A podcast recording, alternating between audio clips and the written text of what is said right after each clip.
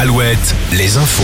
Nicolas Mézil, bonjour. Bonjour Arnaud, bonjour à tous. Mobilisation en net recul hier pour la 14e et probablement dernière journée de manifestation contre la réforme des retraites. 281 000 personnes ont battu le pavé selon le ministère de l'Intérieur. 900 000 affirme la CGT.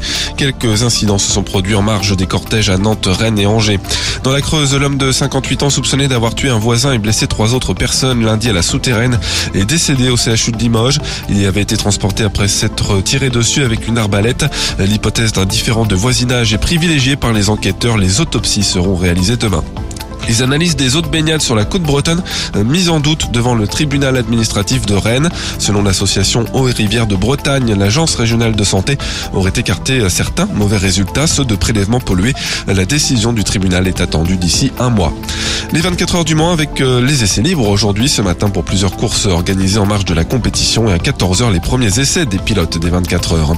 Le foot avec le retour d'Amandine Henry chez les Bleus. L'ancienne capitaine de l'équipe de France féminine fait partie des 26 six joueuses appelées pour un stage de préparation au mondial par le nouveau sélectionneur Hervé Renard.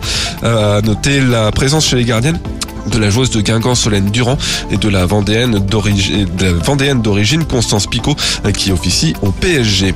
À Roland Garros, le numéro 1 mondial Carlos Alcaraz s'est imposé hier soir contre Stefanos Tsitsipas et se qualifie pour les demi-finales où il affrontera Novak Djokovic. En handball, le HBC Nantes rate la qualification en Ligue des Champions malgré la nette victoire à Célesta. Le succès de Montpellier classe le H 3e de Star League. Les Nantais joueront la Ligue européenne la saison prochaine. Hier soir également, Cesson Rennes et Limoges ont fini leur saison par un match nul 36 partout. Enfin, le temps ensoleillé et sans orage. Cette fois, seulement quelques gouttes possibles en fin de journée sur les hauteurs du Limousin et quelques nuages bas matinaux sur le Nord-Bretagne. La chaleur monte d'un cran, 25 à 32 degrés. La dégradation orageuse est attendue demain en fin de journée par l'Atlantique. Prochain flash à 6h. Excellente matinée à tous.